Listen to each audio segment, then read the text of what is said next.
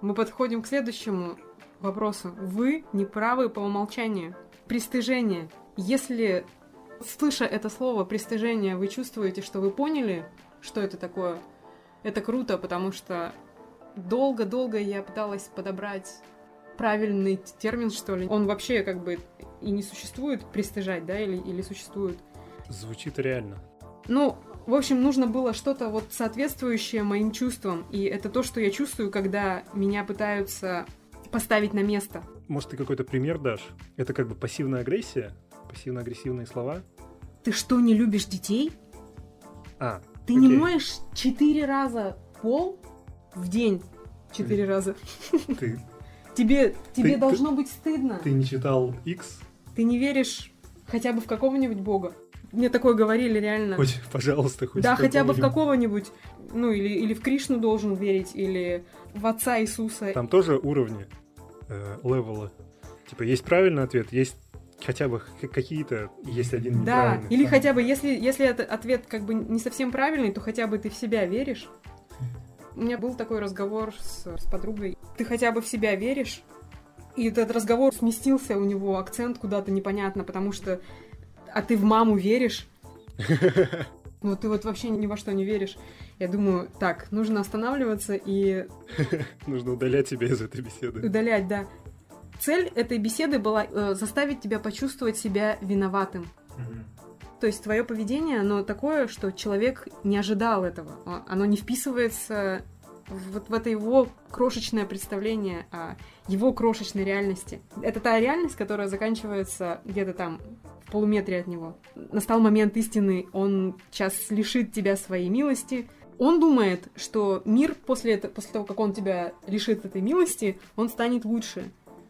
И ты изменишься, ты услышишь эти слова, и что-то что в этот момент щелкнет и произойдет. И тогда вот все, пять звезд тебе.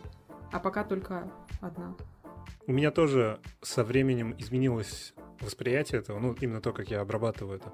И да, как, как можно догадаться из того, что я говорил ранее, а, отлично на мне это работало. Это, в принципе, отличный инструмент воспитания. Ну, то есть он эффективный. Очень редко попадаются люди, которые с детства, у них есть вот это вот четкое какое-то, какая-то аутентичность, какое-то мнение. И обычно таких детей считают проблемными.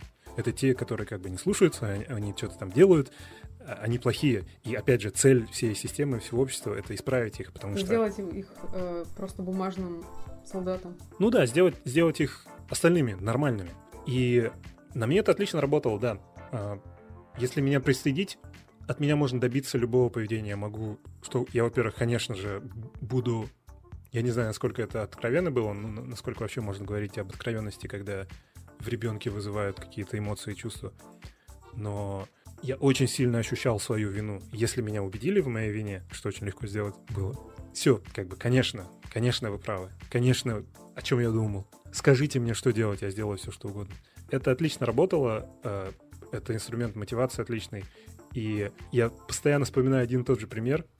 Он из серии, знаешь, в, в английском языке придумали такое слово humble brag. Это Humble. humble brag. Мгм. Э, humble — это скромный, а brag — это э, понтоваться, гордиться. И это типа, ты говоришь что-то, что звучит как будто ты скромный, на самом деле ты понтуешься чем-то. Это типа, ой, как я устал вчера ездить на своем Феррари. И я постоянно вспоминаю историю из детства, которая вот отлично относится к этому классу, где я как бы на самом деле понтуюсь. Но она показательная. Так получилось, что меня в детстве родители еще до детского сада научили писать. Может быть, не правописание, мне очень красиво, но научили писать, ну и читать. Я мог что-то писать уже, когда пошел в детский сад. И один раз в детском саду я вообще очень мало чего-то помню вообще в жизни, и уж тем более мало чего помню из детства. Но вот этот момент въелся в мое сознание, потому что мы все сидели и рисовали. Нам сказали, рисуйте, что хотите. Что вообще тоже редкость для системы образования. И я нарисовал а, Солнце и Землю. Я э, как бы еще что-то знал там про планеты. Естественно, ничего серьезного, просто типа есть Солнце, есть Земля, она крутится вокруг Солнца, и там есть Луна, что-то такое. Я нарисовал желтое Солнце, нарисовал там какие-то точки, кругляшки, и решил пописать. Я решил как бы использовать свой уникальный навык. Писать-то я умел, я как бы я уме- умел переводить звуки в буквы. Но, естественно, я не мог знать на тот момент, как пишется слово, да, как пишется слово солнце на русском языке. В русском языке довольно мало слов, которые настолько не похоже пишутся, как, как произносятся, но вот солнце, блин, это одно из них. И я его, естественно, написал солнце в пять букв. Солнце. И воспитательница в детском саду пристыдила меня, показала, как я не прав, и красной пастой исправила надпись. Я это постоянно вспоминаю, потому что, э, естественно... Это была травмой глубокой. Это была травмой. Я не помню, как я отреагировал. Я, возможно, как бы не было ничего. Может быть, поэтому ты не помнишь просто воспитательница, ты больше не С тех пор я не помню ничего до 10 класса. Воспитательница с тех пор никто не видел. Меня отчислили из детского сада. Это, наверное, не типичный пример. Ну, как бы я знаю, что у многих там отличный позитивный опыт в детском саду и все такое там в школе. Ну, ты перегнул палку, наверное. У многих, не у многих, скорее всего. У меня наоборот, на моем опыте только у меня позитивный опыт из детского да. сада, потому что я ничего не помню. У тебя свой метод э, борьбы с этим. Помним только хорошее. Все будет хорошо. Суть в том, что я не знаю, как это повлияло и как это изменило мое поведение. Может быть, я, блин, хуже развиваться стал. Может, я боялся писать после этого. Может, нет, я не знаю. Может быть, вообще все, что тебя сегодня сформировало, это... Это солнце то, да. Это как бы корень. Ну, к чему я все это хотел сказать? Не знаю. Что если человек, будь это учитель, или ваш друг, или родственник, делится каким-то советом или мудростью, или предлагает что-то вам сделать или измениться, или каким-то образом повлиять на вас, то если он при этом использует для этого инструмент пристыжения, то он автоматически берет на себя огромную ответственность, которую как бы никто не просил брать, которую не осознает и не понимает. Это то, как это пристыжение, как очень сильный инструмент, особенно если у человека не очень четкая сформировавшаяся хорошая психика, как это пристыжение негативно влияет на человека. Опять же, у того, кто пристыжает какие-то благие намерения, он считает, что он пытается сделать как лучше, но это почти никогда не работает. Это не работает, насколько я понимаю, даже в откровенно тех случаях, когда нужно человека изменить. То есть, если человек, не знаю, наркоман, у него большая проблема с зависимостью, то через стыд эту проблему не решить. Его можно пристыжать и гнобить, но он скорее себя убьет, чем исправится. Ну, нужно масштабировать, но... То есть это инструмент, он полностью негативный. Мы оба сильно страдали от этого, и я думаю, что многие от этого страдают. Наверное, тяжело, когда вы находитесь в реальной ситуации, и кто-то это делает, когда вам уже не 10 лет, вы, короче говоря, даже не подросток. Это очень неприятная тема, и я очень не люблю, когда кто-то пытается меня наускивать. Такая дурацкая штука, она не только с наркоманами, она везде работает. Обратите внимание, что, может быть, вы сами это делаете иногда, и как это неприятно. Во-первых, это можно научиться игнорировать, быстро обращать внимание на то, что человек, куда он ведет, куда он клонит в этом разговоре. Если у вас есть дети, то своего ребенка как-то ограничивать, э, объяснить ему, что люди так делают, и чтобы он не страдал от этого. Или спросить его о том, а делает ли кто-то вокруг тебя такое, чтобы он не страдал от этого, потому что это не несет никаких положительных результатов с одной стороны, это как бы та штука, которая принесла мне э, размышления, и, возможно, это как, каким-то образом положительно повлияло на меня в итоге. Но на самом деле это все это можно как э, с другими инструментами э, воспитания можно делать абсолютно по-другому. Да. Ну да, любой жизненный опыт можно при достаточных умениях как бы пользу из него извлечь. Но это не означает, что эта польза только отсюда извлекается. Это снова, типа, источник не уникален. Ну, я просто защитила эту штуку, потому что трудно оценивать сегодня то, что тебя когда-то да. влилось, и говорить, это плохо, это плохо, это плохо, потому что ты не знаешь, как на тебя это повлияло. Может быть, это сделало из тебя того человека, который ты сегодня. А может быть и нет. Это сильно давит творчество, это сильно давит развитие, это сильно давит просто личность человека.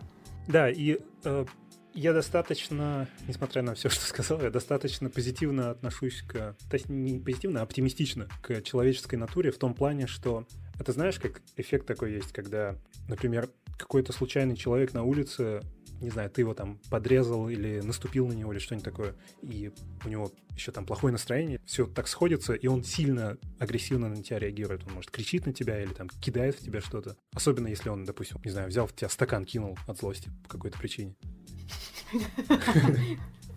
Часто у тебя такое происходило? А с собой нет, что ли? В тебя не кидают стаканы? Вопрос для слушателей. Вас что, не кидают стаканы на улице? Это название книги. Это вообще песня. Ты ушел Вопрос вообще такой. Мне 52 года, и я сейчас понимаю, у вас что, не кидают стаканы? Есть такой эффект, когда человек агрессивно себя ведет. Если его в этот же момент спросить откровенно, то он теряется, и он, он как будто просыпается. Если вы вот послушали это и заметили в каком-то разговоре, что человек использует это, что вас пытается пристыдить. По мне, опять я из своего опыта в какой-то момент это перестало работать, но я стал относиться к этому, это стало вызывать во мне агрессию, ну, какую-то злость. Я стал злиться, когда человек это делает, потому что, окей, я понимаю, теперь на это, это на меня не влияет в том плане, как тот человек хотел, он, он не меняет мое поведение, но он влияет все равно негативно на меня, потому что я злюсь из-за того, что он использует этот прием. И в идеале было бы круто, если бы я к этому пытаюсь прийти, если бы я реагировал с точки зрения наблюдателя и не пытался сразу представить, что человек, ну, вот просто такой мудак.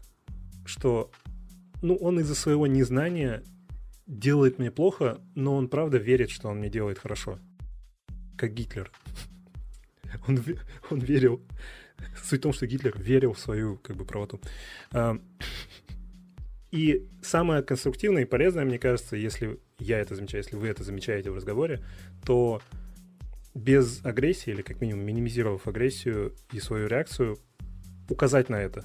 Указать, смотри, чувак, что ты делаешь. Ты пытаешься убедить меня в чем-то, ты веришь, что ты прав, и ты пытаешься мне помочь, но ты используешь стыд как инструмент, как будто я маленький ребенок, которого ты пытаешься сформировать в нужную тебе личность. Но иногда из этих разговоров нужно просто удалить да. себя.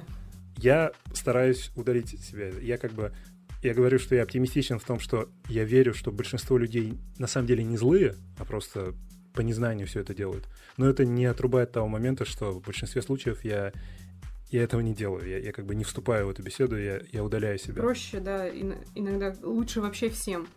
Вот, вот это лучше всем, это легко оценить из опыта, вспомнить, как заканчивались такие разговоры. Да. И я по, по собственному опыту, особенно с, из разговоров с родителями, или людьми старшего возраста. Я точно знаю, что лучше будет всем, потому что может закончиться буквально сердечным приступом такой разговор, что вам кто-то начал чего-то советовать, и вы не приняли, и вы начали спорить и доказывать, что да, мы не из того поколения, и все заканчивается настолько плохо, что ну, просто хочешь перемотать все и вырезать этот момент. Да, очень много моментов, когда ты думаешь, блин, лучше бы ничего не было просто. Лучше бы перемотать и отменить все. И да, и, и вот у меня никогда не получается. Многие вещи я пытаюсь другими способами решить. Допустим, я стала с мамой общаться только в переписке. Я больше стараюсь большую часть общения переложить на переписку, поскольку мы с мамой живем в разных странах. Я стараюсь э, меньше общаться, а советы, это, весь разговор, в принципе, это советы. Я вообще ностальгирую по 17 веку. Мне, да, мне кажется, что нам всем было бы лучше, если бы мы больше писали писем. Не больше писали, я, я не про мессенджеры говорю, а именно про развернутые письма. А этот жанр, как бы вообще выражение мыслей практически умер. Он только в узких кругах определенных академиков и специалистов в узких областях существует, хоть в каком-то виде. Но он, опять же, существует у них в профессиональном плане только. Как бы мы не пишем тупо письма никому, мы, мы не пишем друзьям, мы не пишем родителям. Угу. Помнишь, у нас, как бы, можно сказать, отношения сложились именно потому, что мы начали с писем? Да, у нас огромная история переписок, и это... Это, это получилось случайно. Да, мы, мы как бы не, не знали, что это, короче, такой самый правильный способ. Все способы, которые мы сейчас используем для общения, это самый классический и обычный способ, когда мы просто вживую общаемся. Я имею в виду мы — это люди, люди на Земле. это телефонные звонки, это мессенджеры, это, не знаю, аудиосообщения, что угодно. Даже email тоже, те же письма, которые якобы электронная почта, на самом деле уже как бы не почта, это не те письма. Все эти способы довольно отрывочные. Они максимально фрагментированы, и они рассчитаны на... Опять мне хочется притянуть из программирования идею. Э, на отсутствие состояния. Когда ты пишешь большое письмо, а потом отвечаешь на большое письмо, то как бы создается большой контекст, и вы можете обсуждать что-то достаточно глубоко, потому что этот контекст сохраняется. В вот этих фрагментированных разговорах контекст не сохраняется. И каждое, каждое сообщение, оно как будто с нуля. Поэтому, мне кажется, очень часто советы повторяются, потому что э, человек как будто забывает, что вы это уже обсуждали, что он это уже советовал. Он не только тему обсуждения забывает, он забывает, Конкретно даже с кем бы, он говорит. Видимо, это какая-то очень сложная задача для человека, потому что, как бы мы это обсуждаем, и я с точки зрения как бы мышления, интеллекта это понимаю. И да, когда там, не знаю, я встречаюсь с родителями э, раз в год, ну, буквально несколько дней, и в какой-то момент какой-то конфликт возникает. Не, не в плане там ругается. Вы не думаете, что у меня там неблагополучно себе. Ну, спор какой-то или что-то, обычное дело. И я постоянно их спрашиваю, ну, точнее, у меня постоянно мысль возникает, и я иногда спрашиваю, ребят, вы, вы как бы большую часть жизни вместе прожили, вообще вместе в одной квартире. Декады просто. И вот этот спор, какое-то выяснение, оно звучит, как будто они только что познакомились. И я сейчас такой сижу, критикую, и это наблюдаю, но я понимаю, что это правда. Ну, как бы, я такой же. Я не прожил декады еще вот с Наташей. Но очень часто какие-то непонимания и э, конфликты возникают, потому что, да, если посмотреть на этот разговор со стороны, такое ощущение, что мы вчера познакомились, и оказывается, я что-то выяснил. Оказывается, вот так оно. А это уже сто раз повторялось. И я пытаюсь понять, опять, это я такой, ну, со мной что-то не так, что отчасти так, я уверен. Но, видимо, для человека, вообще для, для разума, для мозга очень сложно сохранять какой-то образ другого человека, вот его модель. Это просто какая-то мега задача. Намного легче сохранить модель, там, не знаю, целой области науки почему-то, чем просто модель человека, модель его поведения. Потому что там ничего сложного, как бы, ну, у него есть определенные паттерны. Почему это так сложно?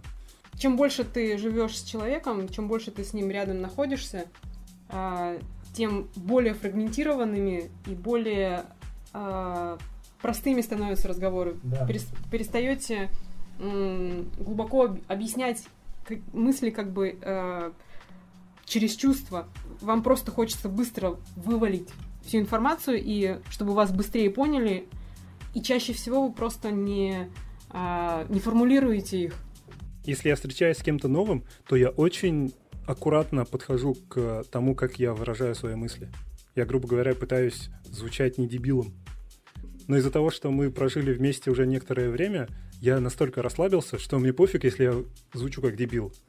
Если ты меня поняла, то все окей. А потом начинается наращивание недо, недопониманий. Да. Потому что не, не договорил, подумал, что сказал, или сказал что-то, имел в виду, да. Как мы сюда пришли? Мы немного ушли, да. Я, я все пытаюсь вернуться к теме стыда, как типа инструмента. И хочу вспомнить еще один инструмент, раз мы заговорили о том, какие штуки можно замечать в общении. И здесь чуть более заметная штука на своем опыте, то, с чем я отчасти научился справляться. Это ловушка, в, ко- в которую я очень часто попадал э, с друзьями.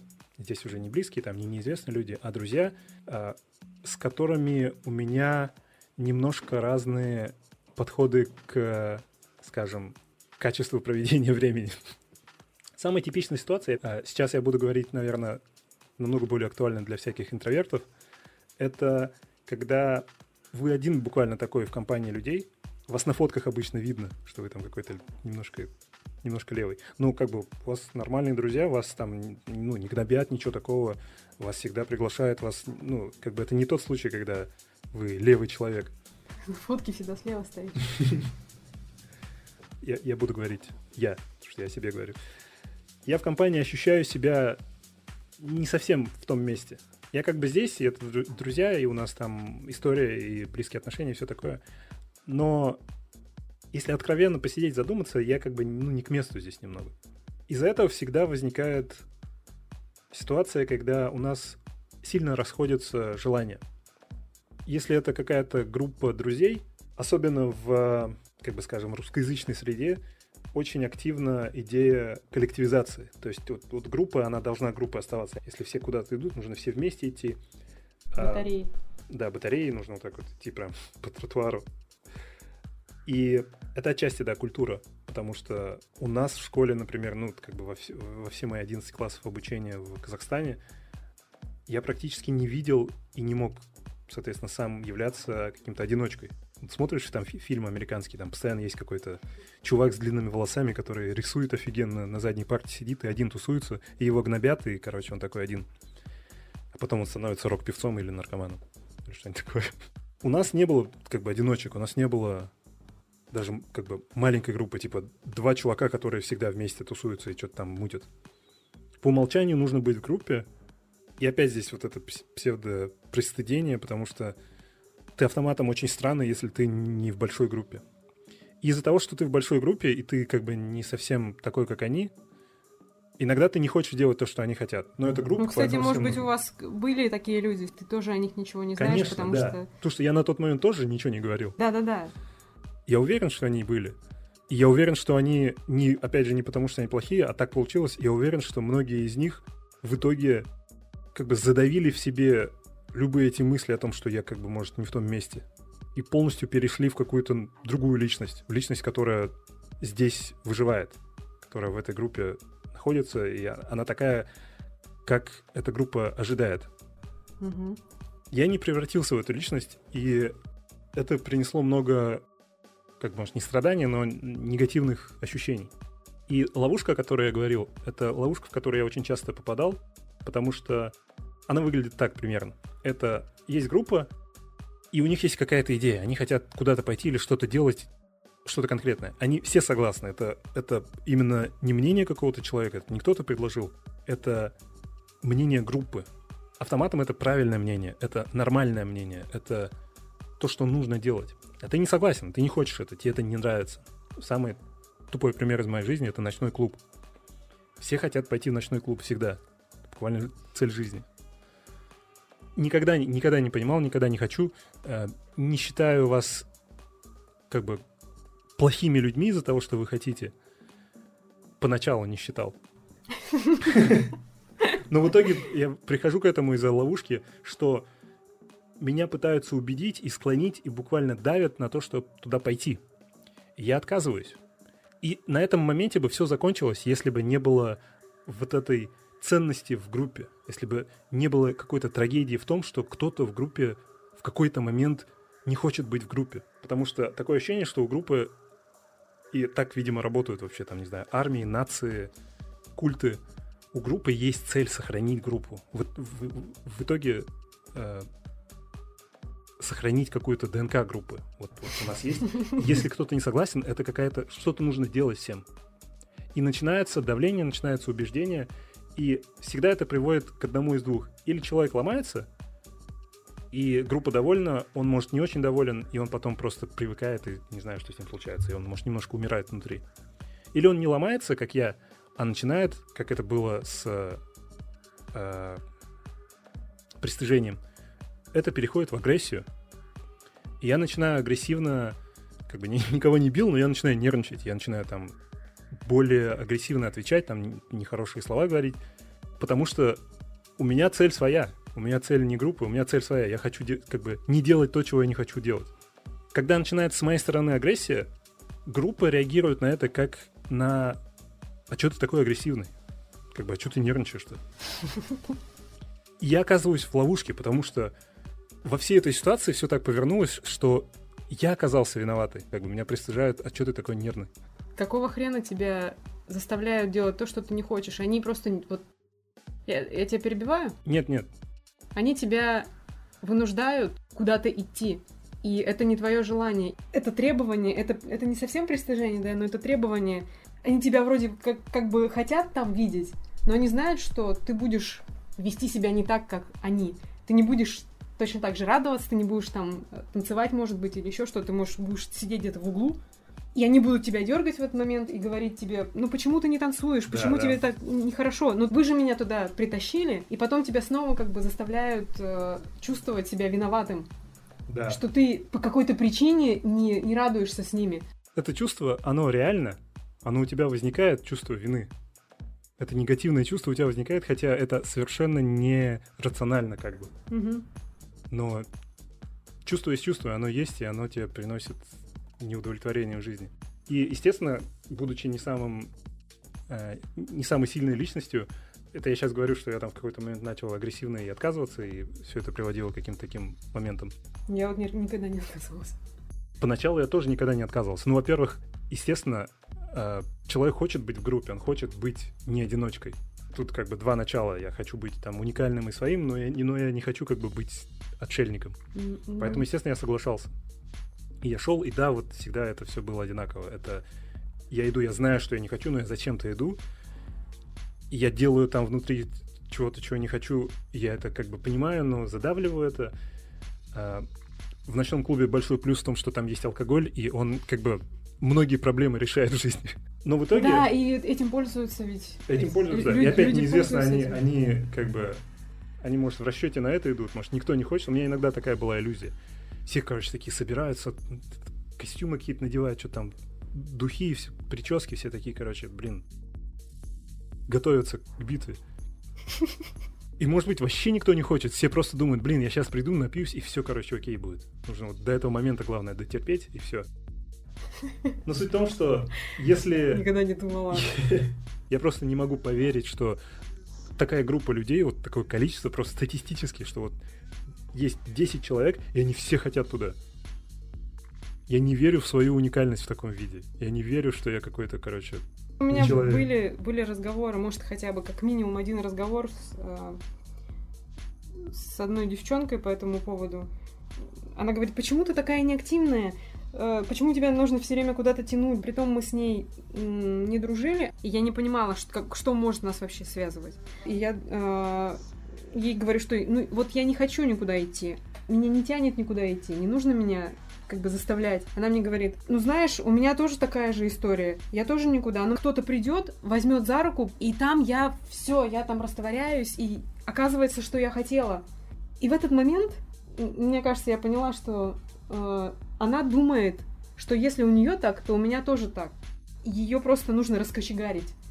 И тогда она пойдет, и она просто не чувствует этого. А у меня никогда такого не было. Мне не нужно раскочегаривать. Мне становится уныло и скучно от этого времяпровождения. Я ненавижу приходить только и как бы выпить алкоголь, чтобы справиться с этой задачей. Но я не хотела пить алкоголь.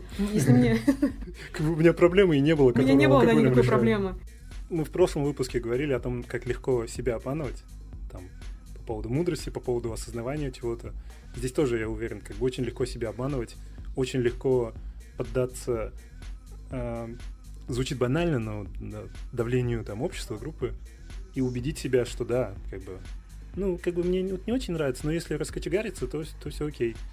И я помню, как ну, во-первых, естественно, пока я не знал, я ничего не мог хотеть. Все говорили про ночной клуб, и в какой-то момент появилась возможность туда пойти, и я пошел, и как бы... И многие другие жизненные опыты как бы такие же. Я помню, как постепенно, если очень метафорично высказываться, как постепенно я понял и стал замечать на себе вот эту маску. Типа чувак, который идет со всеми. Чувак, который соглашается с группой. И это самый сложный момент, потому что если ты осознал, что это, короче, такая маска, и на самом деле ты себя обманываешь, и ты играешь роль, непонятно зачем. Если там есть какая-то цель, может быть, ты чего-то добиваешься, может, не знаю, тебе очень секса нужно, и ты добиваешься это. Это, это как, как бы нормально, если этому есть какое-то практическое оправдание. Самое сложное, когда я осознаю, что я вообще не понимаю, зачем я это делаю. Да, это мне как бы полностью негативный опыт, оно мне приносит неудовлетворение и ничего не приносит взамен, оно как бы не стоит ничего. Для уточнения, сейчас с тобой это не происходит или это все, все до сих пор так? Сейчас со мной это не происходит, да. Нет, ну, конечно, это иногда возникает. У меня сейчас просто меньше вообще всяких коллективных времяпровождений, потому что я знаю, что они, скорее всего, по умолчанию большой там коллектив или группа не приносят такого удовольствия. Ну, естественно, возникаю я как бы не, не живу идеальной жизнью в этом отношении. Продолжаешь ли ты себя обманывать? Продолжаешь ли Конечно, ты конечно. без необходимости одевать эту маску? Конечно. Это как какой-то, не знаю, паразит или, не знаю, как э, грязь на лице. Это маска, которая, если нормальную гигиену не вести, она просто возникает. Если внимательно не относиться к этому, ты в какой-то момент такой, бля, что у меня, короче, а, что это такое? И если как бы не смотреть в зеркало, если не мыть лицо, то постепенно у тебя будет такой нарост.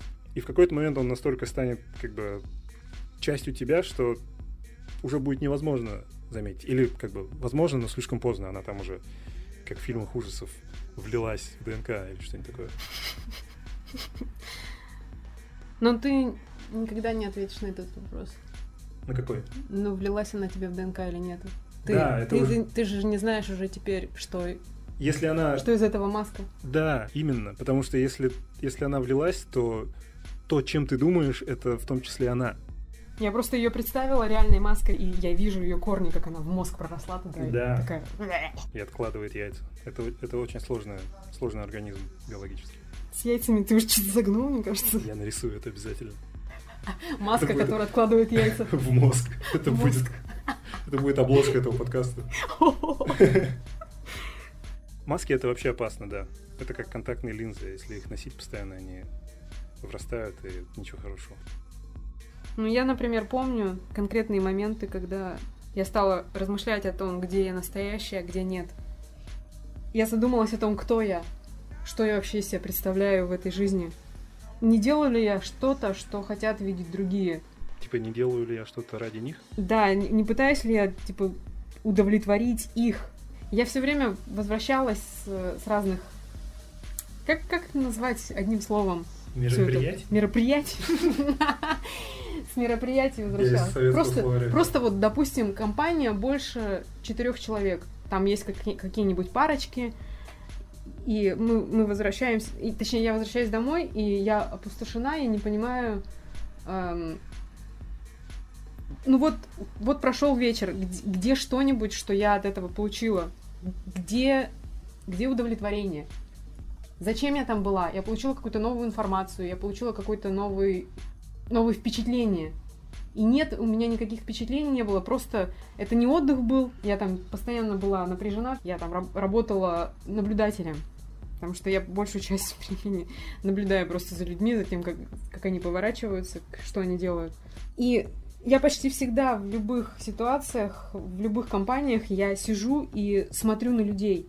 Но люди тебе не дают этого делать. То есть мне не давали. Меня пытались затянуть куда-то, и я там пыталась себя вести так же, как они. Я, не- я не была собой. Допустим, я вообще не хочу э, время проводить так, как они. Просто лю- я люблю наблюдать, и у меня нет ни одного человека в моей компании, который бы то же самое делал и хотел бы делать. Они хотят бухать, они хотят э, как-то развлекаться. Короче, у них, у них абсолютно другой набор желаний. А я стараюсь показывать им, что я делаю это и получаю удовольствие. Но потом я вдруг поняла, что нет, я и говорю, и делаю не то вообще, что я чувствую. Я перестала это делать. Я тупо перестала это делать. Это опять какое-то мгновенное просветление было? Нет, я постепенно уходила от этого, я не в один день. Я просто помню, как я стала думать об этом. Многие вещи становятся легко увидеть, если ты на, на несколько секунд буквально подумаешь о них. И это опять все к тому, что маску, наверное, можно снимать. Нужно выбирать просто моменты, когда тебе как бы выгоднее быть самым, самим собой. Не ходить на корпоративы это грех. И на, на твою э, дальнейшую жизнь может оказать влияние. Ну, хотя бы ты будешь знать, что, что тебе там делать нечего. Ты как бы заставляешь себя ходить, потому что ты вынужден. Но не делай этого, как бы не ври себе. Да. Тут хотя бы, да, ты, ты можешь определить, что у этого есть цель какая-то и смысл. Я, я, я не хочу, но я это делаю, потому что в моей жизненной ситуации сейчас как бы так полезно. Я что-то, у меня какая-то мысль возникла, я ее забыл. А, ну окей, я вспомнил, что я это уже сказал. Как удобно. Блин, вообще класс. Это как, я забыл, что-то хотел сделать. А, я это же сделал. Супер. Это специальный инструмент, который стирает память, чтобы приносить тебе такой маленький скачок адреналина. Ты типа стираешь себе, стираешь себе память, и потом у тебя задача такая, а потом как бы она у тебя отмечена. Это, иде- это и- идея для стартапа. Это идея для туду листа. Это знаешь, как бывает, что у меня такое часто бывает. Я вспомню что-то хорошее, типа что-то вс- вспоминаю, что мне настроение поднимает.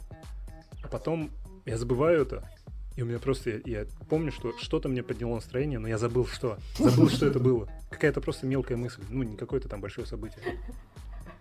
И если вспомнить это, то оно как бы заново тебе, ну, не настолько сильно, но снова поднимает настроение. Потому что ты как бы, оно может в том числе поднимать настроение, потому что ты добился своего, ты вспомнил то, что ты забыл. И наоборот бывает, что-то мне испортит настроение, я забываю, что я, блин, борюсь с собой, потому что мне, с одной стороны, хочется вспомнить это, но с другой, ну, может, хорошо, что я забыл, это же было плохо. У меня так часто бывает со снами, потому что на, на меня сны так сильно влияют, как реальные события. Они иногда бывают такие яркие, видимо. Мне сон приснился, и я неделю хожу, и у меня плохое настроение. И я тоже, я так сильно прям себя насилую, чтобы вспомнить. Чего мне такое приснилось, прям там пытаясь восстановить покадрово. А потом останавливаю себя, потому что думаю, если меня так сильно повлияло, что у меня настроение всю неделю было плохое, то зачем тогда? Ну, мне всегда кажется, что если я вспомню, то я осознаю, что на самом деле это фигня была. А пока это неизвестно, это более страшное что-то. Ну, с реальностью это, конечно, не так. И, если бы сны на меня влияли как реальность, то я бы давно убил себя, наверное, или сошел с ума. Ну, нужно адекватно относиться к тому, что сон это твоя фантазия которая там сформировалась из кучи, из кучи образов. И Голливуда. Ну что, мы посоветуем что-нибудь слушателям? Конечно. Мы же для этого собрались. Короче, слу- садитесь, слушайте, я сейчас, я сейчас вам все объясню. Мы сейчас вам мудрость расскажем. Ну, я думала, сказать об этом или нет. Язык чесался с самого начала, когда я несколько комментариев увидела может быть, некоторые подумают, что мы специально что-то сделали в этот раз, не смеялись столько, как наркоманы. Я не помню, как это сформулировано было. Просто наркотики вот, закончились. Наркотики закончились, и если мы вдруг что-нибудь поменяем у нас в записях, то это только потому, что нам так захотелось. Мне все равно, кто и как воспринимает ту музыку, которую я выбрала.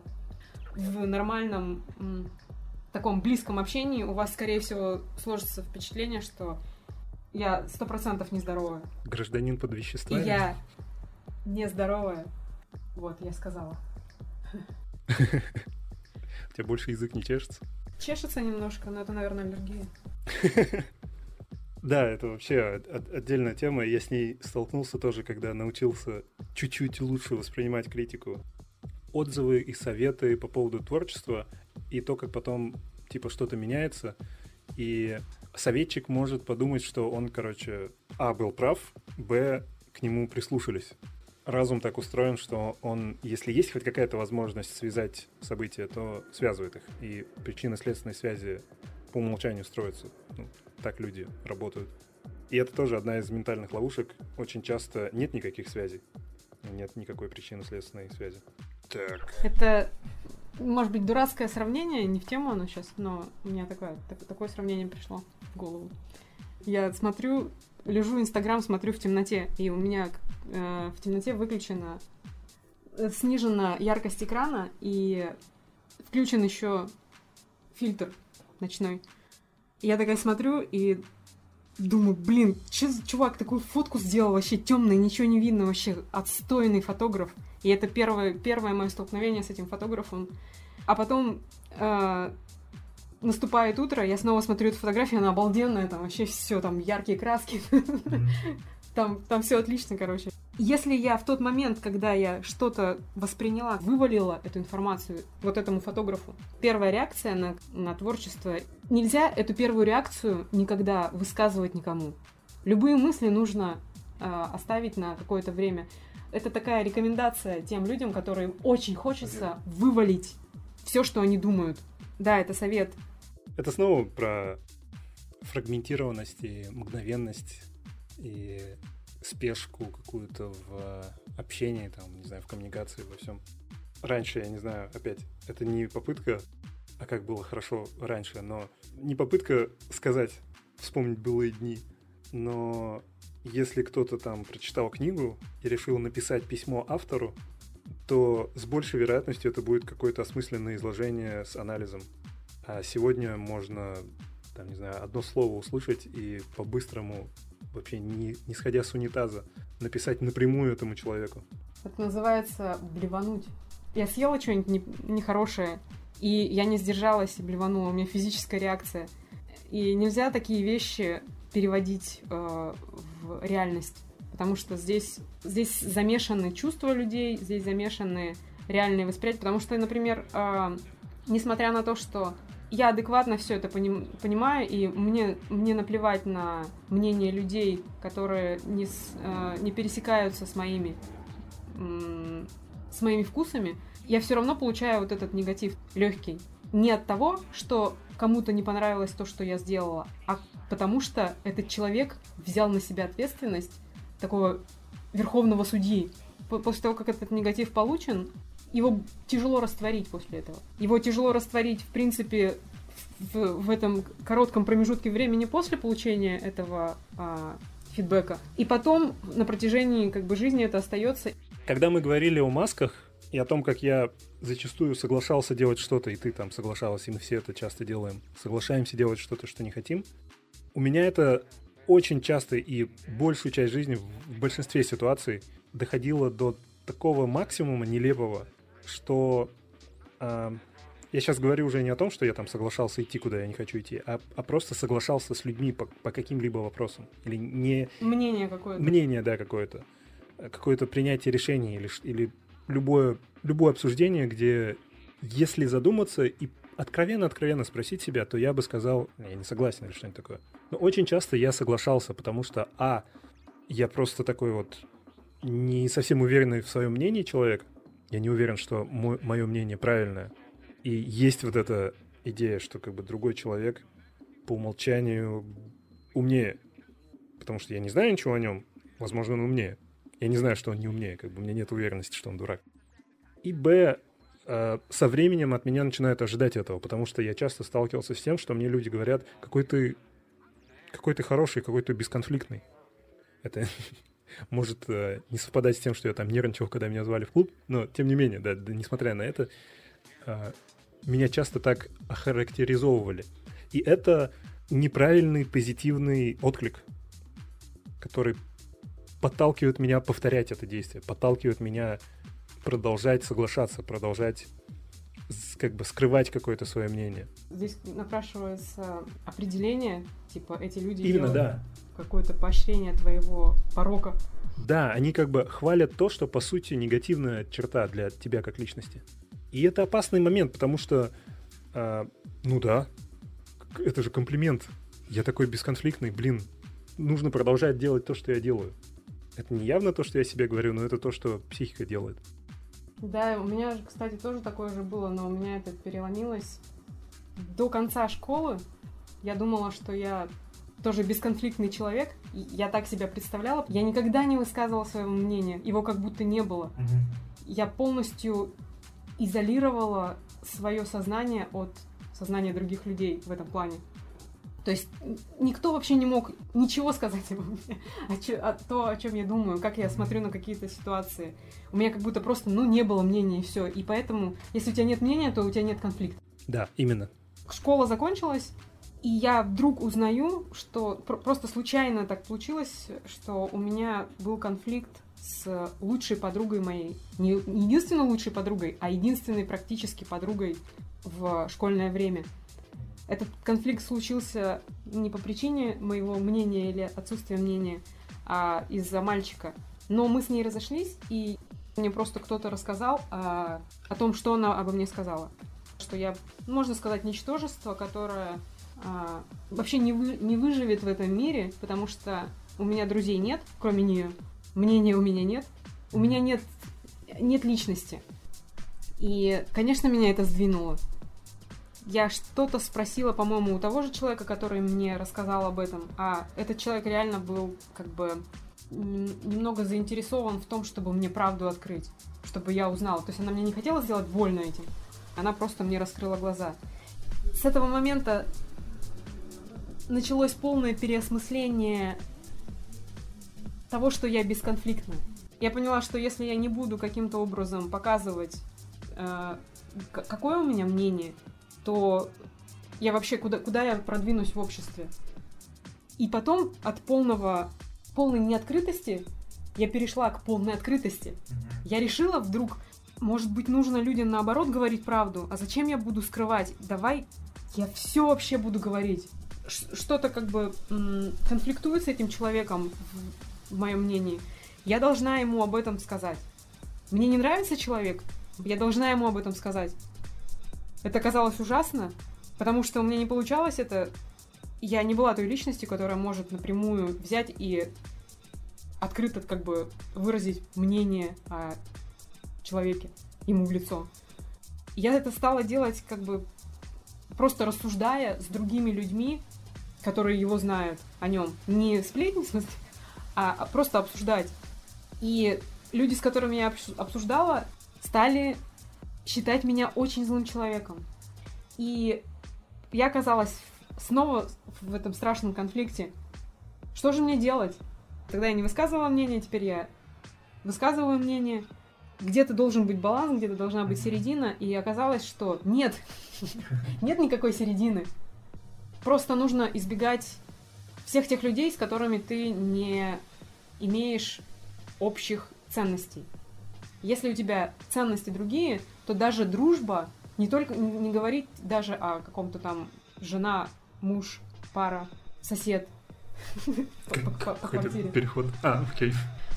Но, короче, если ты можешь выбрать, если у тебя есть выбор, то правильный выбор здесь понять общие ценности с человеком и тупо не взаимодействовать с ним. Или научиться, если, если есть способность такая, научиться не разговаривать с ним на, на определенные темы.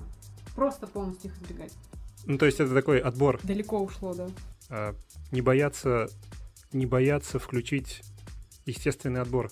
Типа, если я откровенный, и оказывается, что из-за этой откровенности я не могу с кем-то иметь отношения, то правильный ответ — это не иметь отношения, а не перестать быть откровенным. Это звучит опять тупо и очевидно, ну да. Я все еще очень далек от этого. А, я стараюсь и работаю, и я опять чувствую какой-то прогресс, но по вот этой шкале я, наверное, все еще в, в сфере э, бесконфликтных людей. При этом не в угоду себе. В этих бесконфликтных ситуациях я чаще всего ощущаю, что как бы я заплатил какую-то цену за это. Задумка записывать это была для того, чтобы люди, которые чувствуют, как мы, думают, как мы, видят, как мы, не могут друг друга найти никаким другим способом, нас каким-то образом услышали, и мне бы очень-очень хотелось кому-то помочь своими рассуждениями. Я думаю, нам стоит сказать, что мы в идеале как бы очень хотели бы услышать от вас. Ага.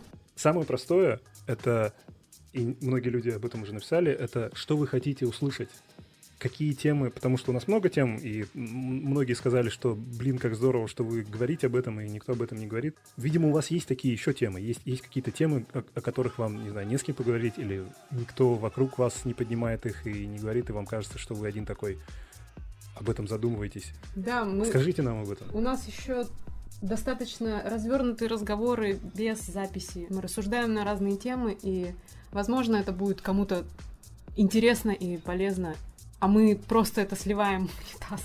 Мы, да. Это никуда не уходит. И мы вот так вот в процессе даже той же самой записи можем столько всего наболтать и, может быть, каких-то даже открытий для вас сделать. Может быть, это будет не сильно комфортно, но, может быть, большинство заинтересовано в том, чтобы беседа была более натуральной, и в нее втыкались всякие разные вообще темы, мы типа уходим от темы чуть-чуть в сторону, но не совсем съезжаем с рельсов. Вот мне вот этот вот интересен момент, как бы, или это вообще настолько прям напрягает, если мы вдруг стали обсуждать какую-то стороннюю тему и Скажите, да, если относиться к этому не как к передаче на тему бла-бла, а просто два, два человека болтают. Стараются, конечно, не вообще хаотически болтать, как, как совсем в реальной жизни. Они стараются, они понимают, да, что мы честно готовимся, мы готовимся. Может, иногда не похоже, но мы готовимся. Я согласен, да. Я, я хотел бы, я надеюсь, что вам это окей всем, и что таких людей, которым это окей, достаточно много, что наш подкаст — это какой-то баланс между нашей обычной хаотической беседой, которую со стороны, скорее всего, будет вообще невозможно слушать, и каким-то повествованием структурированным. Ну, достаточно хаотично. Когда я слушаю это, то это похоже больше на шизофренический бред. Может, из-за того, что ты задан наперед слушаешь, у тебя вот эта проблема, ты постоянно включаешь задан наперед. Купи мне новый магнитофон, который нормально прокручивает все. Ну, ты можешь, как бы, мозг может ко всему приспособиться. Ты, мне кажется, просто уже это от жира бесишься. бесишься. Все. Спасибо вам. Пишите. Спасибо. Ожидаю я от вас услышать. И не слышу почему-то вообще. Ни аплодисментов, ни спасибо, ни денег. Я не понимаю вообще. О, мне принесли наркотики. А, ну все, тогда заканчиваем. Пожалуйста, а, как бы вот вам.